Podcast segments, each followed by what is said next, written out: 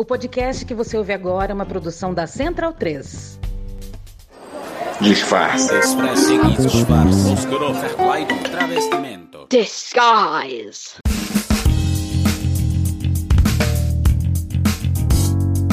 Oi, eu sou a Camila Cabete. Seja muito bem-vindo ao Disfarces Podcast. Esse é um podcast da Central 3 e hoje a gente vai falar com o Antônio Prates, um queridíssimo sobre inteligência artificial, futuro do trabalho. Tomara que vocês gostem, é um dos meus assuntos preferidos da vida. Ao mesmo tempo que eu morro de medo, eu amo muito. Então espero que esse papo seja tão interessante para vocês quanto foi para mim. Eu passei algumas informações um pouco equivocadas durante a nossa conversa. Uma delas, nada sério, é que o Antônio foi o nosso primeiro convidado homem. Não, não foi nosso primeiro convidado homem. Nós temos aí episódios sobre Clarice Lispector, sobre psicanálise com homens maravilhosos. Então, isso foi uma super gafe minha. Mas, tirando isso, todas as descrições, citações que a gente faz de séries, filmes, é só você procurar as nossas redes sociais que a gente deixa tudo descrito ou na plataforma do podcast ou na própria rede social e também no nosso blog blog. Temos um blog, disfarces.com.br. Lá, geralmente, você vai encontrar todas as informações do episódio que está sendo publicado. Então, espero que vocês gostem. Vamos lá. Entrevista. Antônio, muito obrigada pela sua disponibilidade, por você estar tá falando com a gente. Quem disse que esse podcast não chama homens? Né? Quem disse? Eu até tenho amigos.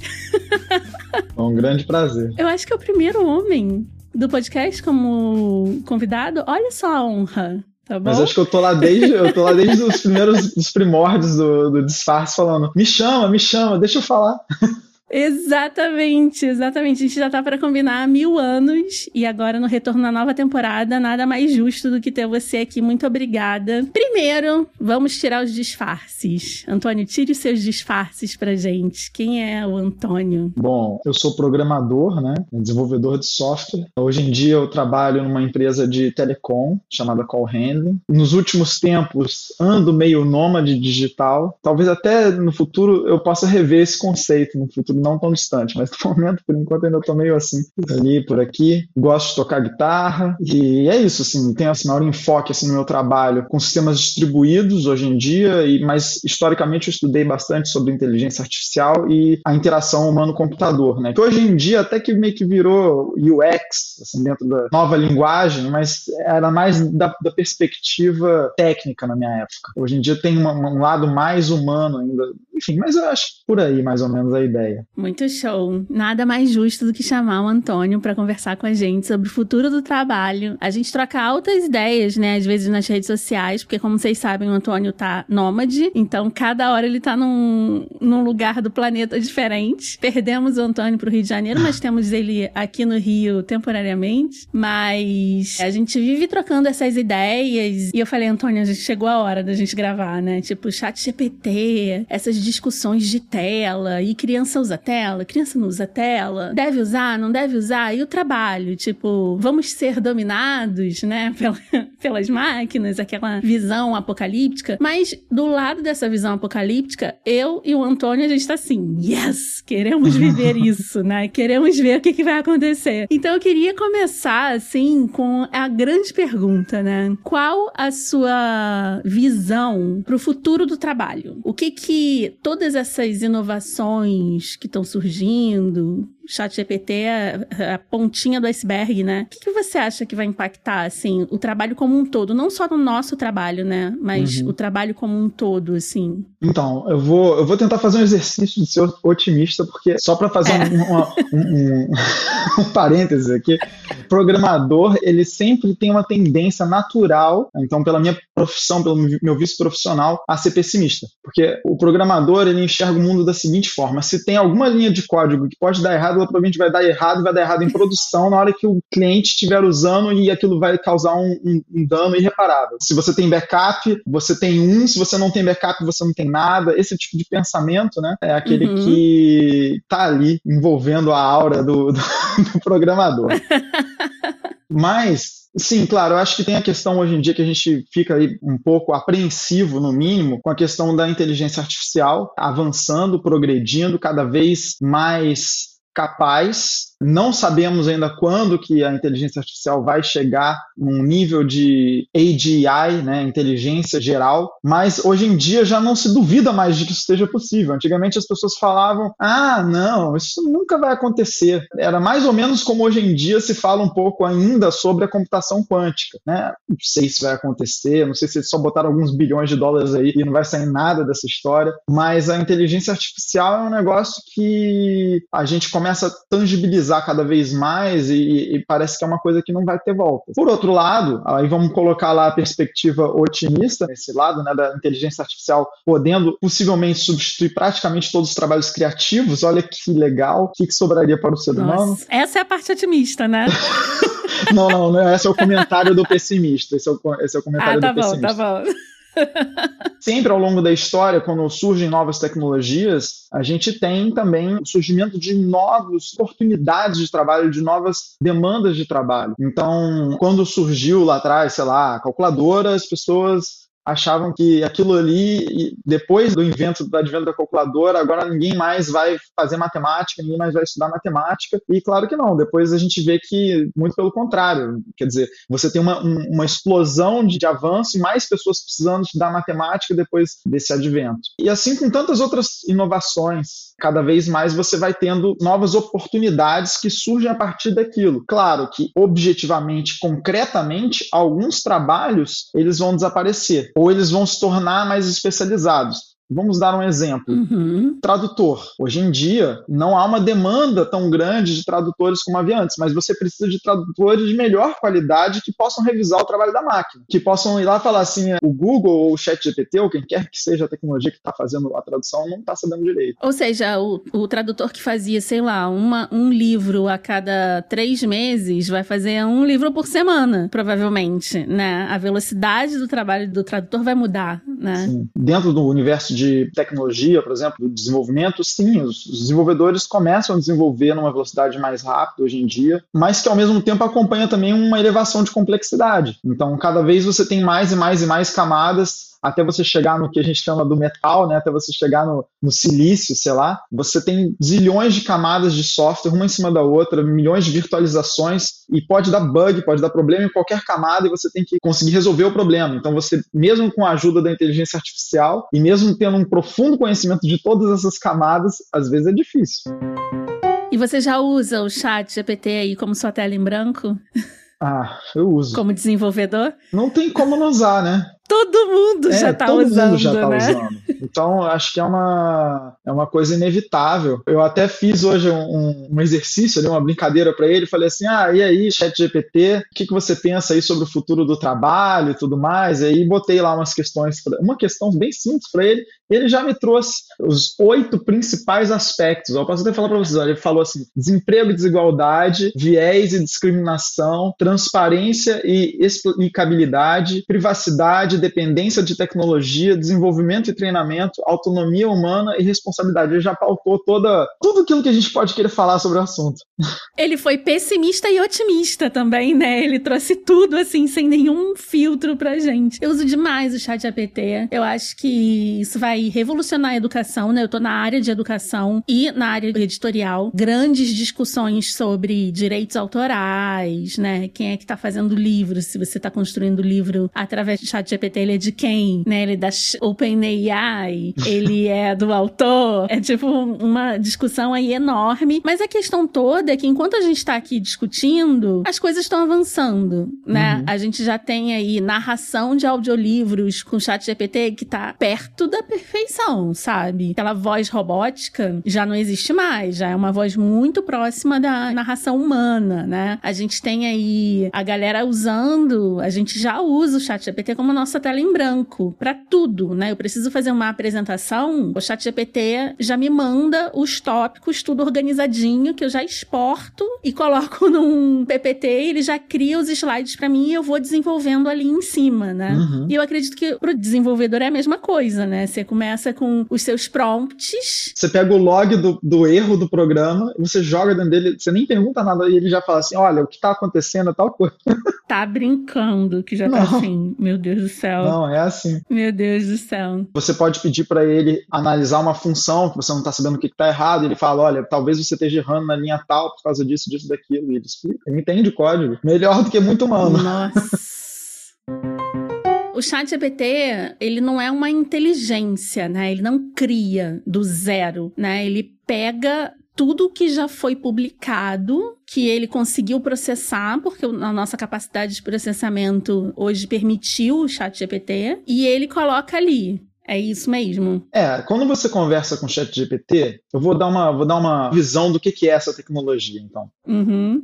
Quase como se você estivesse conversando com o inconsciente coletivo da internet. Como se houvesse uma Nossa. entidade internet e você pudesse conversar com ela. Lembra daquela função do celular, que você pegava o celular, você começava a digitar e aparecia a sugestão da, pró- da próxima palavra? Uhum. né? Então, a tecnologia do ChatGPT, denominada o tipo de algoritmo de inteligência artificial utilizado ali dos LLMS, né, que são Large Language Models, é a tecnologia chamada Transformer, que nada mais é do que uma tecnologia inspirada naquela, que é assim, baseado nas palavras que você disse antes, geralmente você vai falar a seguinte palavra depois, e aí ele sugere aquela palavra para você falar. O que acontece se a gente começar a analisar mais palavras para trás e começar a sugerir uma cadeia maior de palavras para frente? E se a gente começar Uhum. a analisar não só as palavras, mas também a estrutura da frase e fazer aquilo influenciar a próxima palavra, dependendo das frases que poderiam sair, sair dali, e aí você bota um pouquinho de componente aleatório nisso, que é o que eles chamam de temperatura. Quanto mais aleatório você quer que aquilo seja, maior a temperatura. Pronto, você tem o chat GPT. Nossa. E isso explica também por que ele é, por exemplo, ruim de conta. Não sei se já teve algum problema de pedir para ele fazer alguma, alguma conta e tal. Claro que a OpenAI colocou outras coisas dentro do chat GPT que não são tão transparentes, a gente não sabe exatamente o que, que acontece por trás. Não é código aberto. Uhum. Apesar do nome Open, não é código aberto. Pois é, não, é coisa... Isso é bem irônico. Mas você consegue imaginar que provavelmente se você faz uma pergunta do tipo quanto é 5 mais 273, ele não vai tentar encontrar essa resposta no acervo de possíveis respostas da internet, não que ele não o possa fazer também, porque ele tem Uhum. Posso estar errado, mas acho que são 300 bilhões de parâmetros. Ou seja, ele ingeriu 300 bilhões de entradas de coisas diferentes sobre as quais ele sabe. Uhum. É um número tão estrondoso que ele provavelmente tem lá guardado quanto é 1 mais 1, quanto é 1 mais 2, quanto é 1 mais 3, quanto é 1 mais 4, quanto é 2 mais Sim. 5. Certamente. Ele- não é que ele faz a conta, ele lembra simplesmente de, que alguém já perguntou isso, já respondeu isso. É assustador, mas ao mesmo tempo é muito fascinante, sabe? Eu não consigo. Eu sei que vai ter muito impacto, mas eu não consigo ver com os olhos tão apocalípticos por conta de tudo que a gente já viveu aqui na humanidade. Não que eu queira comparar, né? Eu acho que a história não é cíclica, né? Uhum. A gente não vive coisas iguais, né? Ela é mais espiral do que propriamente cíclica. Sim. Mas eu acho que a gente sempre tende a se adaptar, sabe? Então, por outro lado, eu acho que ele foi super correto em dizer que pode aumentar a desigualdade. Aí, quando você perguntou pra ele, Sim. porque enquanto tem áreas como a área de desenvolvimento que já incorporou isso no dia a dia, tem áreas como a área da educação que ainda está discutindo o impacto da tela no ensino. Uhum.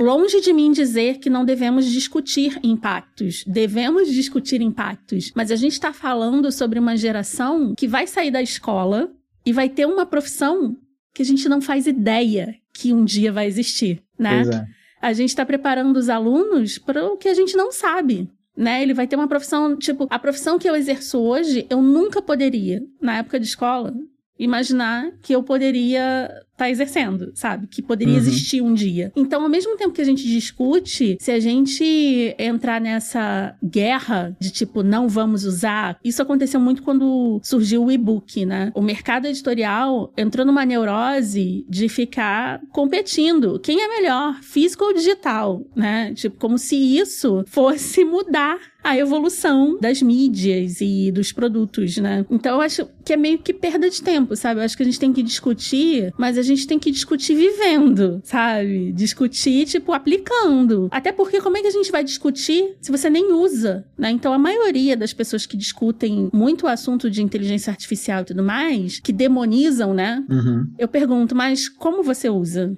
né? O que que faz? Não, é porque, né, já entra na parte filosófica e tudo, e no dia a dia não coloca em prática. Então eu sinto muito desconhecimento dessa parte da galera que luta contra, né? Não sei se você sente a mesma coisa na sua área. Eu acho que tem a coisa do desconhecimento, na minha área um pouco menos, né? Mas eu acho que também tem sim essa, essa coisa filosófica da pessoa falar assim, mas será que está certo, né? Usar isso? Uhum. Tem um vídeo muito interessante do Lex Friedman com o Max Temark, se não me engano é assim que se pronuncia o nome dele. E ele fala sobre o Moloch, que é, um, é, é uma, é uma entidade lá, não é tipo um demônio mitológico, né? Uhum. E ele faz com que as pessoas, que é aquele estímulo dentro do capitalismo de que todos estamos lutando um contra o outro, mas na verdade é, é, essa luta pra, por mais lucro, por mais produtividade, por que quer que seja mais, no final das contas ela pode consumir o todo, né? Então, quanto mais você coloca mais velocidade nisso, ou seja, quanto mais você tem uma tecnologia mais avançada, mais super poderosa e, e, tudo mais, mais você aumenta esse risco de chegar num, num, cenário mesmo sem volta. Qual é o elefante branco aqui dentro da sala que ninguém quer falar sobre? Tá bom, o ChatGPT é uma narrow intelligence, ele é capaz de fazer determinadas coisas extremamente bem, mas é muito específico, não tem braço, não tem perna, enfim, ele tem algumas limitações hoje físicas e também tem limitações, inclusive, cognitivas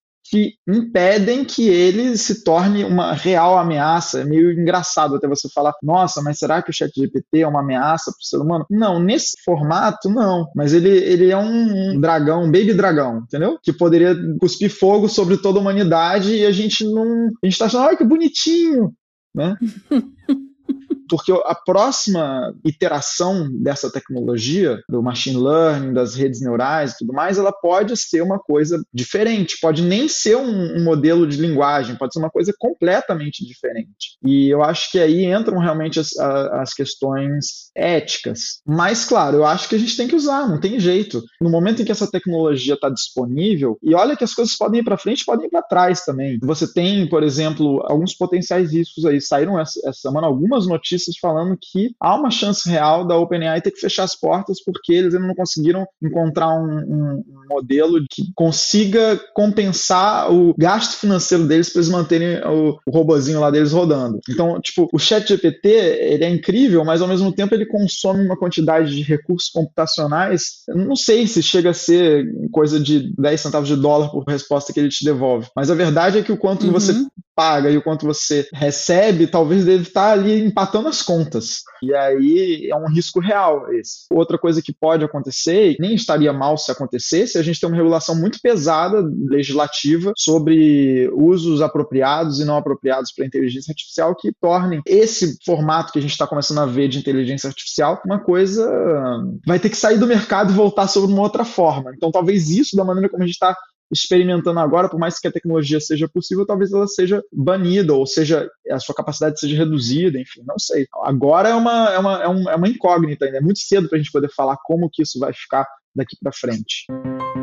E como você encara qual é o risco, o maior risco da inteligência artificial no trabalho do jeito que a sociedade está dividida hoje. Assim, vamos supor que nada mude e que de repente venha uma nova tecnologia disruptiva e as coisas realmente descambem para o uso da inteligência artificial para fazer qualquer coisa. Qual é o pior cenário, assim, que você consegue imaginar? O pior cenário dentro do ambiente de trabalho nem é tão apocalíptico assim. Eu acho que pode acontecer de que as pessoas comecem a se voltar para trabalhos mais humanos e a própria atenção das pessoas se volte para isso. Então, no final das contas, isso poderia ser alguma coisa que, bom, se o lado meio sombrio disso seria a pessoa, digamos assim, viver de Uber, entregador, preparação de comida, faxina, limpeza. Uhum. Cuidados, né? Cuidados com as pessoas. Todos os tipos de atividade do dia a dia, de serviços, os mais simples e básicos, que vão continuar sendo necessários e vai continuar tendo alguma parcela da população por um bom tempo que vai poder pagar por eles e outras pessoas que vão depender disso para trabalhar, porque de toda forma não vejo no momento imediato, por mais chat GPT que tenha, pessoas colocando robôs para fazer aquilo que os humanos fazem, porque o custo de um robô, nossa, nos países emergentes, no Brasil, na Argentina, nossa, em quase todos os lugares, eu talvez consiga imaginar isso nos Estados Unidos, talvez no Japão, na China, talvez eles consigam realmente começar a ter um robô atuando de uma maneira mais consistente, não como um, um mero chamariz de marketing numa, num restaurante que tem lá um robozinho para servir a comida. Existe já, mas é, é um chamariz de marketing, Sim. não é uma substituição do. Não é força de trabalho ainda, né? Exato.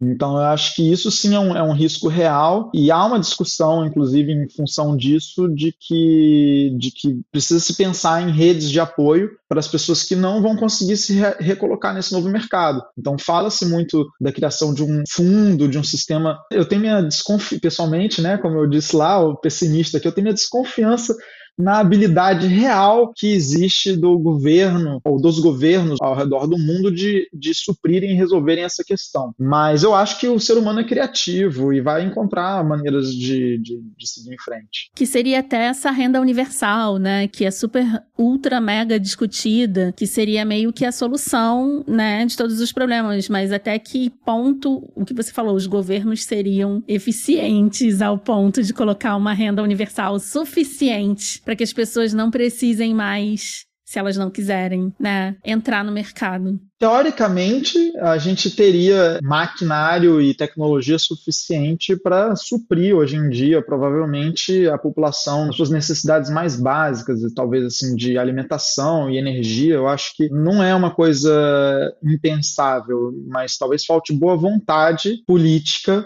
para que isso ocorra, porque continua sendo mais interessante, em muitos casos, manter a desigualdade. Né? Então, isso Total. é um tema que transcende a questão, inclusive, tecnológica.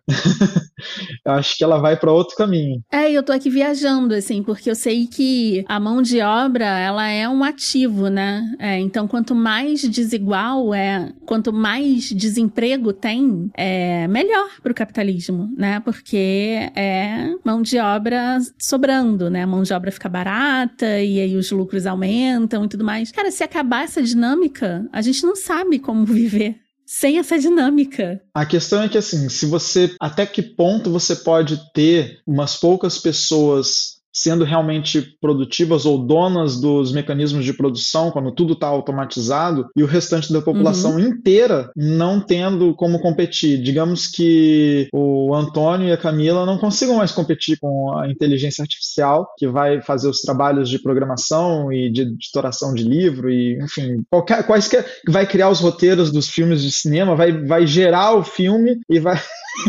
tipo, para que o ator, para que o roteirista, para que, entendeu? Todo, toda. É. E aí você, quem que vai ter o dinheiro para pagar, para consumir isso? Essa, essa aqui é a pergunta. É. Pois é, é, e que entraria a renda universal, né? E é muito louco que agora as pessoas em Hollywood, por exemplo, estão colocando no, nos testamentos que elas não querem que usem a imagem delas. Ou seja, elas uhum.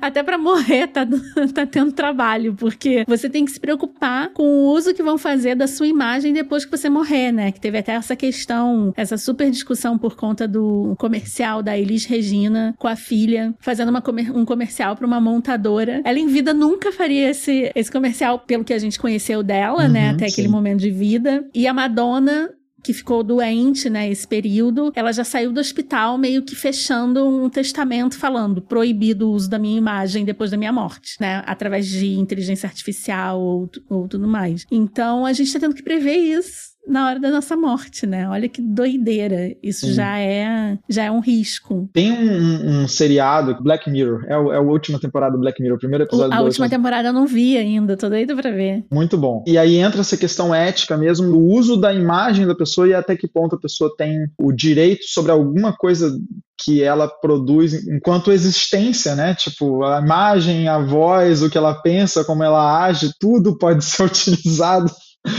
Rindo de nervoso aqui. Cara, tá vendo essa voz aqui que vocês estão ouvindo? Então pode ser num futuro muito próximo, fruto de inteligência artificial, né? Eu fiz um teste, cara, eu fiquei doida. Eu peguei um dos cortes do podcast e coloquei num aplicativo de celular, o que é mais doido ainda. Tipo, requer um processamento de um celular. Uhum. Coloquei lá e pedi para ele fazer legendas em inglês e transformar a minha voz, a minha fala em inglês com a minha voz. Sério, levou cinco minutos. Ele processou o vídeo. E eu vou colocar até nas redes sociais esse vídeo novamente que eu botei. Eu falei, gente, é claro que a voz não casa com o meu movimento da boca. né? Uhum. Mas é a minha voz.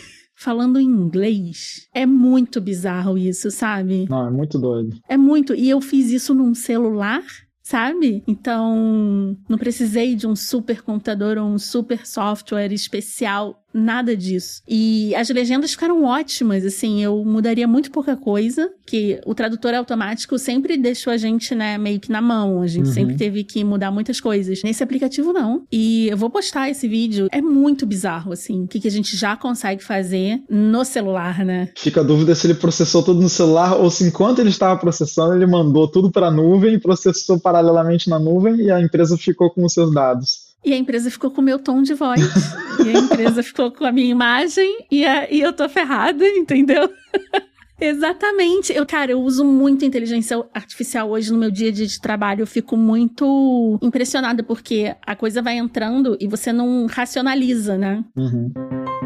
Eu tenho aqui um aplicativo que é o Rewind. Não sei se você conhece ele. Não. O Rewind é só para Apple. Coloco ele aqui na minha tela, ele tem um processamento e ele me garante que tudo fica aqui dentro. Certo. Tá? Ele tem essa política. Vamos acreditar nessa política que é tipo tudo fica na, na máquina local. Só que tudo que eu faço na tela, e se eu habilitar o microfone, ele vira uma inteligência artificial de toda a minha produção de tela. Então, por exemplo, se eu colocar daqui a, a algumas horas, ah, me traz um resumo do que eu conversei com o Antônio Prates. E aí ele lembra. Ele vai trazer o resumo em texto. Tudo que tá na tela, ele lê. Então, se eu estiver passando um texto ou um contrato, ele tá registrando. E aí eu consigo, depois de, sei lá, semanas, falar: me diz qual é o nome do arquivo que eu tava lendo, do contrato tal. É tipo um assistente mesmo, só que dentro do computador, sabe? E eu fico, hum. meu Deus, que que.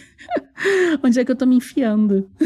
É, tem essa preocupação realmente da privacidade, eu acho que ela se torna cada vez mais crescente com o aumento das inteligências artificiais. E com o fato de que praticamente tudo hoje no celular, tirando talvez algumas raras exceções, quando o cara diz que não, e mesmo assim você tem que suspeitar se não mesmo. Exato. Vai para ser processado na nuvem e, na verdade, assim, uma parte daquilo que do produto é o que ele te oferece, do serviço que ele te oferece, mas a outra parte é a informação que ele coleta sobre você, ele faz sabe-se lá o que com aquela informação, seja para desenvolver novas versões, seja para revender aquela informação para outros fornecedores de serviços. Então, isso aí é meio complicado. Tem também um outro aspecto aí que esbarra, não é exatamente isso, mas esbarra nisso também, que é a questão do viés, né, do bias, né, em termo inglês, que é você ter os comportamentos que nós temos sendo transplantados para a máquina. Isso é muito assustador. Você tem, seja um chat GPT ou seja em qualquer outra inteligência artificial, e às vezes, inclusive, é um caso muito conhecido dos bancos, da aprovação de crédito nos Estados Unidos, em que o preconceito que era aplicado, por exemplo, com determinados grupos raciais se tornou replicado pela inteligência artificial. Eles tiveram que falar para para, para tudo, volta para trás e vamos estudar que tipos de dados nós estamos alimentando essas inteligências artificiais. E é, é importante esse filtro e é importante legislação, né? Sim teve essa discussão há pouco tempo sobre a legislação sobre né, essas grandes, essas big techs, né? Qual é a sua opinião a respeito disso? Tipo, porque tem uma galera que é libertária, não, a gente se autorregula, né? Mas essa discussão vem sendo cada vez mais aflorada porque a gente passou aí por duas grandes eleições, né? Tipo, a eleição de Trump e a uhum. eleição aqui do Bolsonaro, que foi muito manipulada, né? Foi muito. Sim. Essas big techs foram muito responsáveis sobre as, as fake news que rodaram, né? Todos esses problemas que a gente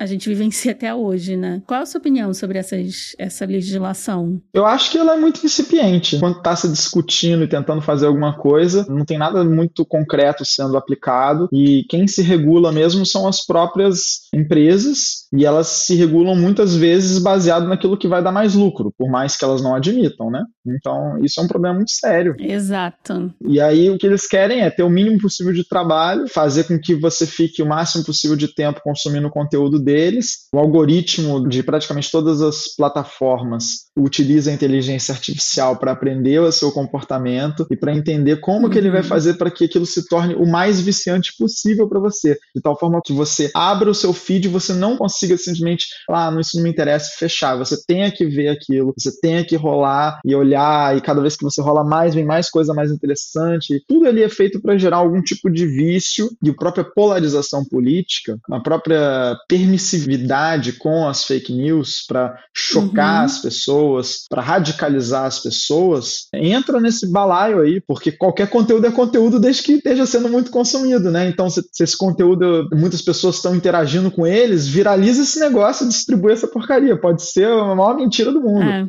Não importa. Mesmo que sejam mensagens de ódio, né? Tá dando ibope, as pessoas estão comentando, pronto, tá bem sucedida, né?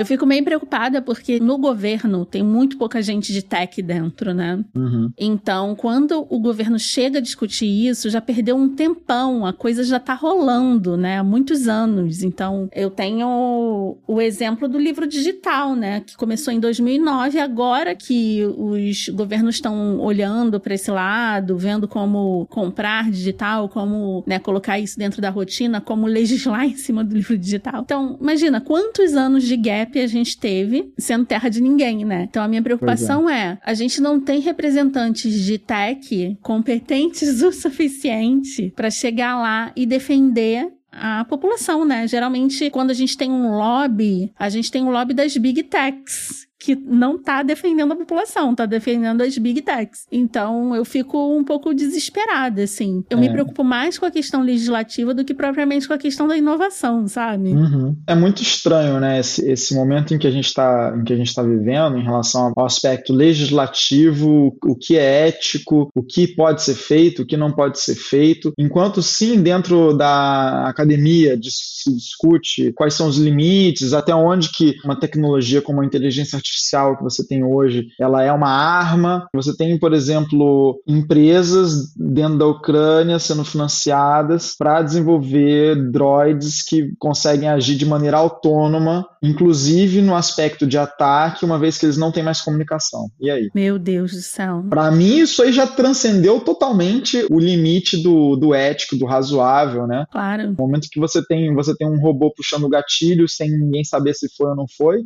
é uma loucura. Mas, enfim, tipo, isso já começa a. Talvez o Exterminador do Futuro não seja aquele robozinho, igual como a gente viu no. no... no filme com Schwarzenegger. Com Schwarzenegger, mas a partir do momento que você tem robôs que tomam a decisão final de realizar o ataque, é o embrião no, no, do, do, do desse negócio aí. É o embrião da. E a gente pensando em apocalipse zumbi, e aí o apocalipse é totalmente tecnológico, como assim, sabe? Não, é desesperador. Eu fico. Assim, para terminar, eu ficaria aqui a noite inteira conversando, né? Passa muito rápido, né? A gente chegou no ponto mais, mais deprê, né? A gente falou que a gente fala de otimismo. Exatamente. É porque não tem, né? Como não passar por lá. Eu acho que a gente precisa de vários programas, sabe? Com vários enfoques, assim, para uhum. falar sobre aplicação e discutir a aplicação de inteligência artificial na educação, né? Na vida e tudo mais indo pro lado mais leve, assim. Uhum. Mais leve, entre aspas, porque não tem nada de leve esse assunto. Se você pudesse prever o futuro agora, uma sugestão sua de quais é arriscado isso, hein? Mas eu não vou fugir disso também. Eu vou, vou dar meu pitaco também. Quais as profissões que não vão acabar. Não vamos falar que vai, vai acabar, porque senão a gente vai ser, né, tipo, cancelado. Mas vamos falar das que não, não vão acabar, assim, não tem como a inteligência artificial substituir isso. Olha, eu acho que por um bom longo caminho ainda aí pela frente, as pessoas que estão trabalhando e desenvolvendo novas tecnologias, seja de maneira objetiva, uhum. escrevendo código, ou seja testando isso, pensando como isso poderia ajudar mais, e acho que isso por um bom tempo ainda né? Então, o, os desenvolvedores de novas tecnologias vão ter muito espaço e cada vez mais espaço nos próximos anos. Juntamente com isso, vem a questão da segurança, a complexidade dessa malha tecnológica é cada vez maior, cada vez mais lugares por onde você pode ter ali algum tipo de invasão, de vazamento de dado, fraude. de fraude, de hack, do que você possa imaginar de tipos de crimes digitais, as possibilidades vão se multiplicando com o aumento da complexidade. É uma briga, caça do, do gato e rato, né? Tipo, aquilo, é. cada vez que tem uma, uma novidade de segurança que você pode implementar, agora tem uma novidade de como burlar aquilo. Então, eu acho que assim, esse aspecto aí dos, de cibersegurança é, um, é uma área que vai ter muito espaço ainda por muito tempo. Uhum. Dentro de, outras, de outros aspectos, né, eu acho que assim, de outros espectros fora da tecnologia, cada vez mais as pessoas vão precisar de suporte então eu acho que assim, áreas como psicologia, coaching, yoga, qualquer coisa que vá fazer com que o pessoal que está trabalhando com bem-estar, enfim, tudo isso também vai se manter por um bom tempo, porque as pessoas uhum. vão buscar esse tipo de apoio cada vez mais. A parte de gestão de pessoas vai, durante um bom tempo, vai ainda ser, ou talvez seja aquela que até o final vai ser sempre a mais importante. É. Porque por mais que você tenha automações, você sempre tem que ter humanos ainda envolvidos em, algum, em qualquer atividade econômica, digamos assim. Então, qualquer uhum. que seja essa atividade econômica, você vai ter humanos, se você precisa gerenciar humanos, você não vai botar robôs para gerenciar humanos, porque isso aparentemente não parece ser uma boa ideia. Uhum. Nunca se sabe, né? Nunca saberemos até que aconteça.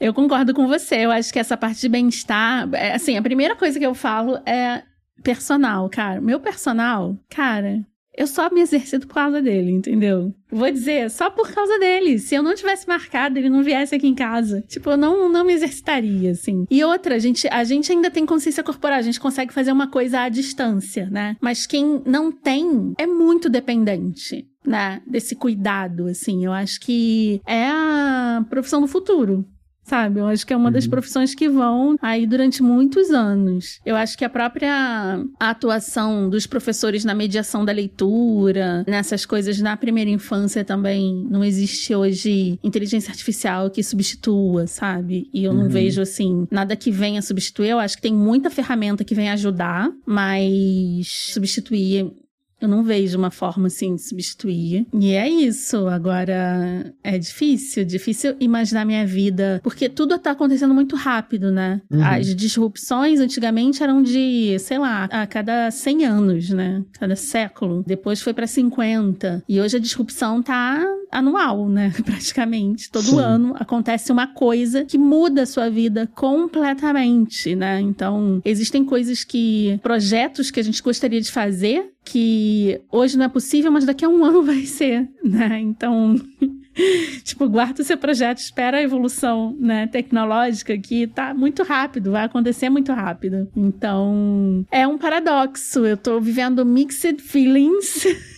É, ó, pra complementar esse paradoxo, eu vou, vou te falar de uma vivência pessoal recente. Uhum. Eu tô criando uma linguagem de programação, chama-se FatScript, depois se alguém quiser pesquisa, vai encontrar. Opa. Mas o lance é o seguinte: eu usei ao longo do processo de evolução dessa linguagem o Chat GPT. Começou como uma uhum. brincadeira em 2022. Eu achei que não ia dar muita importância, mas aí o Chat GPT chegou e ele conseguiu começar a resolver problemas que me tomavam muito tempo para resolver, para realmente avançar esse projeto. Então, uma pessoa sozinha no seu tempo vago para fazer uma linguagem é desafiador, no mínimo. Mas aí quando você tem uma, o suporte de uma tecnologia como essa, você consegue fazer as coisas acontecerem. Então, supervisionado, né? Eu, eu lá, não, isso aqui não está claro. certo. Mas assim, tipo, o trabalho braçal, em grande extensão do que precisava ser feito, feito, eu fui usando ferramentas, entre elas de inteligência artificial. Então, assim, ao mesmo tempo, é o surgimento de uma linguagem numa época em que provavelmente lingu as linguagens de programação daqui a pouco serão dispensáveis. Que doideira. Que, mas será? É porque tudo tem uma interface hoje, né? Tipo, você não precisa muito. É, o ChatGPT você pode pedir para ele escrever o programa para você. A próxima iteração, né, evolução disso pode ser você simplesmente escrever em português o que você quer e ele cuspir o programa do lado. Qual a linguagem que ele vai escrever? Quem se importa com qual linguagem que ele vai escrever? Se escrever em alguma linguagem, tá ótimo. Tá me entregando o que eu quero? Dane-se, né? Então, num tempo em que, em que as linguagens de computação, você vai precisar ainda ter especialistas, porque muitas coisas precisam, né? Os sistemas. Sim.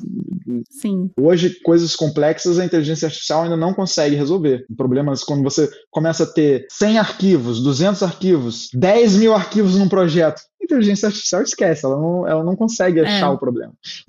então aí você, aí você realmente precisa de humanos que consigam localizar aquilo, resolver, enfim. Mas nesse cenário em que cada vez menos você vai precisar objetivamente ter a técnica para fazer e vai poder delegar isso para a máquina, a criação de uma linguagem com a ajuda da máquina que vai talvez eliminar as linguagens.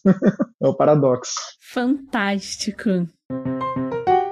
Você tem medos? Qual é o seu pior medo olhando para o futuro? Com tudo isso que a gente está vivendo em inovação e tudo mais. Pode não ser um medo tecnológico, pode ser um medo. É, eu acho que eu acho que assim a, a situação global econômica, ela é uma coisa meio, meio preocupante, assim. Eu acho que, que existe um, um, uma finitude realmente dos recursos naturais a solução do capitalismo ela sempre vai ser ou consumir mais recursos humanos, ou seja, colocando pessoas para trabalhar em condições que beiram a, a, escravidão, e quando não é isso, você tem o outro viés do capitalismo, que é o capitalismo que vai explorar os recursos naturais como se eles fossem infinitos. Então, o, uhum. ou faz uma coisa ou faz a outra, quando não faz as duas simultaneamente.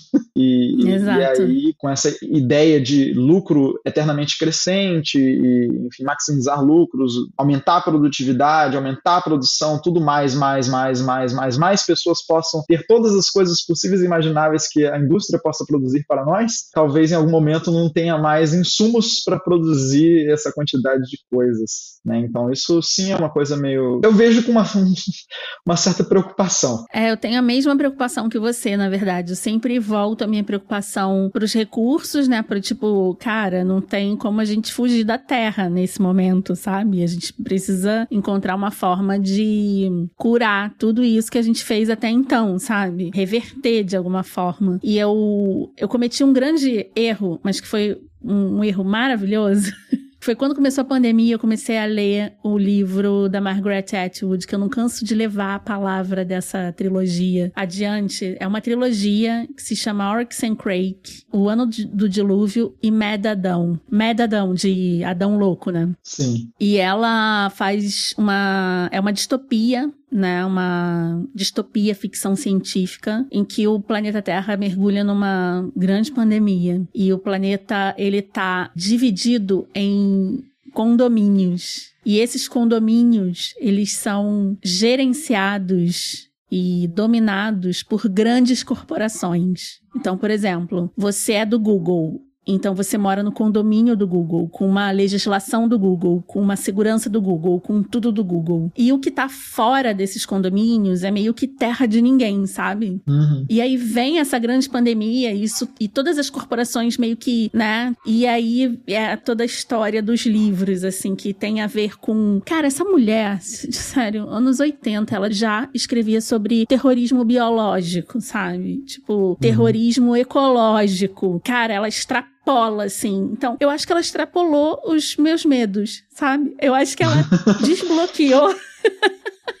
ela desbloqueou alguns medos que eu nem sabia que eu tinha, entendeu? Mas é fantástica, assim, a forma que ela que ela construiu, sabe, essa trilogia, assim. E eu sempre tenho medo em função disso, assim, é tipo, cara, todo mundo vai ter acesso a essa inovação, se não já é receita para o fracasso, sabe? É a mesma coisa das empresas é, farmacêuticas, né? Tipo, todo mundo tem acesso à vacina? Se não, cara, ferrou, sabe? Tipo, não tem como isolar um determinado conhecimento a uma parte da população, né? Então, eu sempre me preocupo com isso. Eu me preocupo muito na parte educacional, no letramento digital, né? Tipo, porque você uhum. vê escolas super poderosas e ricas, né? Com os alunos letrados digitalmente já, né? Super aprendendo a codificar a partir dos cinco anos, né? E você tem as escolas públicas que né, não tem recurso e ainda tem toda uma galera que ainda está discutindo o uso daquilo, sem colocar em Sim. prática. Então, quando eu fico preocupada, não é por conta de, né, tipo, ah, a gente tem que ser moderno, nem nada. É por conta de, cara, temos que dar acesso igual, né? Senão uma parte da população já está muito, muito em vantagem, né? Então, os meus medos são sempre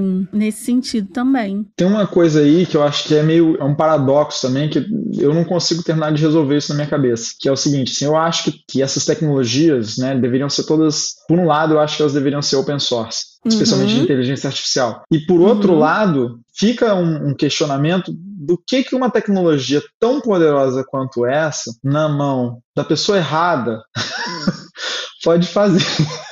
Ai, gente, nossa. Entendeu o paradoxo? É tipo assim. Uhum. Libera pra geral, né? Mas quem é esse geral? Né? Pode pois ser é. tipo um terrorista. Né? Porque assim, só com o que foi liberado, só com o que tava por aí, já tinha gente rodando experimento com o chat GPT do tipo, monte um plano para mim para acabar com a humanidade. Uhum. Tipo, qual é o, o, propósito da pessoa? Ainda bem que o pessoal lá do chat GPT já, já colocou um monte de é, barreiras para isso tipo travas, coisa, né? Não, travas para isso não acontecer, mas assim, mais ou menos. É, exatamente. Mas... Nunca é suficiente, nunca é 100%, né? Nunca é 100%. Nem vou ficar dando muita ideia aqui não, mas eu já vi cada é, não, coisa. Não vamos dar, não vamos dar. Mas eu já vi cada coisa. É, eu também. Enfim. Obrigada, Antônio. Nossa, a gente ficaria a noite toda aqui de novo falando com é. você. Quero nossa, muito obrigada. A gente está gravando à noite, né? Depois de trabalhar. Eu que agradeço, eu que agradeço por esse espaço aí. Quero mais, quero mais, quero muitas discussões aqui com você. É, você é a nossa cota, tá bom? Tem você é a nossa cota masculina.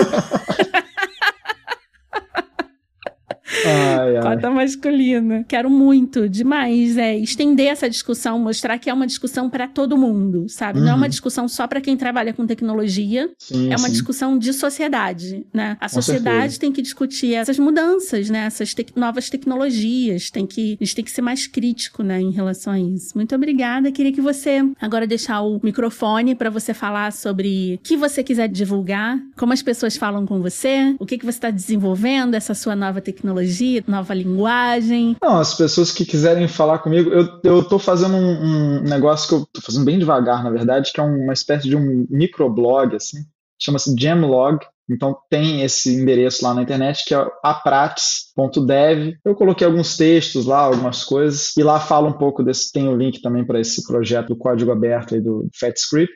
Mas é isso, eu queria agradecer o espaço aí por estar aqui. Esse é um assunto realmente que muito me interessa, a parte da projeção, né? Tentar se imaginar o que, que isso tudo pode gerar. Eu acho que falta fazer um comentário, já que, você, já que eu estou com o microfone aberto, que é o Sim. comentário positivo disso, né? Digamos que a gente conseguisse não olhar para o lado todos esses perigos que estão aí no meio do caminho, se a gente conseguir consertar todos esses bugs que uhum. a gente tem aí para resolver, a gente tem, na verdade, uma coisa, um futuro muito promissor, que é de você ter todos os trabalhos podendo ser resolvidos por tecnologia e o, o, o nós humanos podendo nos liberar, quem sabe, do trabalho por completo. Isso seria uma coisa muito interessante. Assim, a gente trabalharia pelo prazer, trabalharia para fazer aquilo que a gente sente vontade de fazer, seja isso arte, seja isso filosofia, pesquisa, enfim, ciência. A gente teria um, um outro espaço e um outro paradigma de trabalho em que o trabalho não é necessário para a sobrevivência, mas sim um prazer. Olha que loucura. É. Nossa, isso é. Eu sempre penso, né? O que, que seria da humanidade se ela não precisasse lutar pela sobrevivência, né? Ia ser muito louco. Tipo, ia ter gente que não ia fazer nada mesmo e tudo bem. E tá né? tudo bem, Sempre e tá tudo bem. Tá tudo bem, exatamente. Se o cara quiser mas... ficar no pátio lá da casa dele cuidando das plantinhas dele, beleza, pô, tá tudo certo. Beleza, mas cara, imagina se as pessoas pudessem usar a criatividade sem se preocupar em sobreviver, né? Só desenvolvendo essas paradas, o que que não ia acontecer, né? É muito louco. Obrigada, muito obrigada. Eu que agradeço.